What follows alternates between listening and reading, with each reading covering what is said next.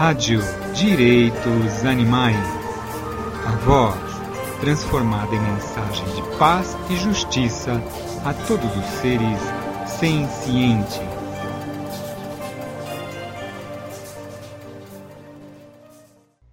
Oi, amigos e ouvintes da Rádio Direitos Animais. Tudo bem com vocês? Eu, Luiz Martini, estou me preparando para jantar com familiares e amigos nesse dia 24 de dezembro, véspera de Natal.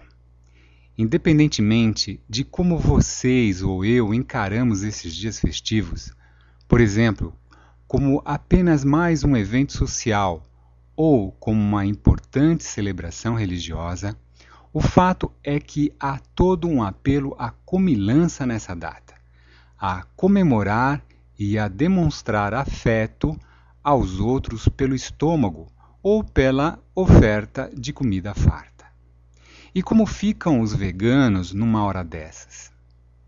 Poderia aqui, agora, falar de muitas coisas que incomodam, a começar por ver uma mesa feita por não veganos repleta de exploração animal. Mas se não veganos fazem e entendem o Natal de uma determinada maneira, creio que os veganos possam também fazer e demonstrar como é a sua comemoração do Natal. Por exemplo, a vegana Vera Cristofani preparou alguns pratos para levar na sua ceia de Natal na casa da sua mãe. Ela preparou pratos veganos comuns à culinária vegana e não vegana, e pratos veganos dentro do espírito e cultura vegana. Pratos tidos como comuns: uma bela salada sem produtos de origem animal e uma berinjela assada no azeite em tiras para um gostoso sanduíche antes do jantar. Para a ceia propriamente dita, uma lasanha e um bolo preparados dentro da cultura vegana e, portanto, também totalmente sem produtos de origem animal. A intenção no caso da lasanha e do bolo é que as pessoas percebam que é possível comer pratos tradicionais, consagrados ou populares da culinária natalina ou não, sem a necessidade de ingredientes como o leite, ovos ou a carne. Daí a importância de não levar apenas pratos que possam ser considerados, entre aspas, como acompanhamentos do prato principal da carne, como um leitão ou um peru, e sim demonstrar que há outras opções alimentares.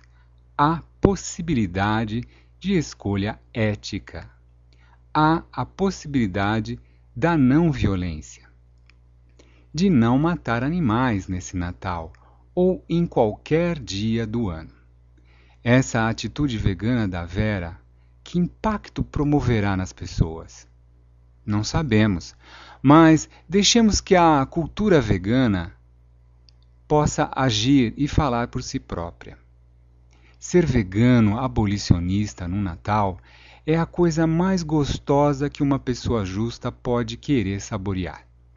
Nenhuma comida não vegana, por mais suculenta que seja, pode ser comparada à satisfação pessoal e ao sentido de solidariedade que um vegano ético sente nessas horas onde comerá uma lasanha vegana ou outro prato vegano de sua preferência, ao invés de um ser senciente.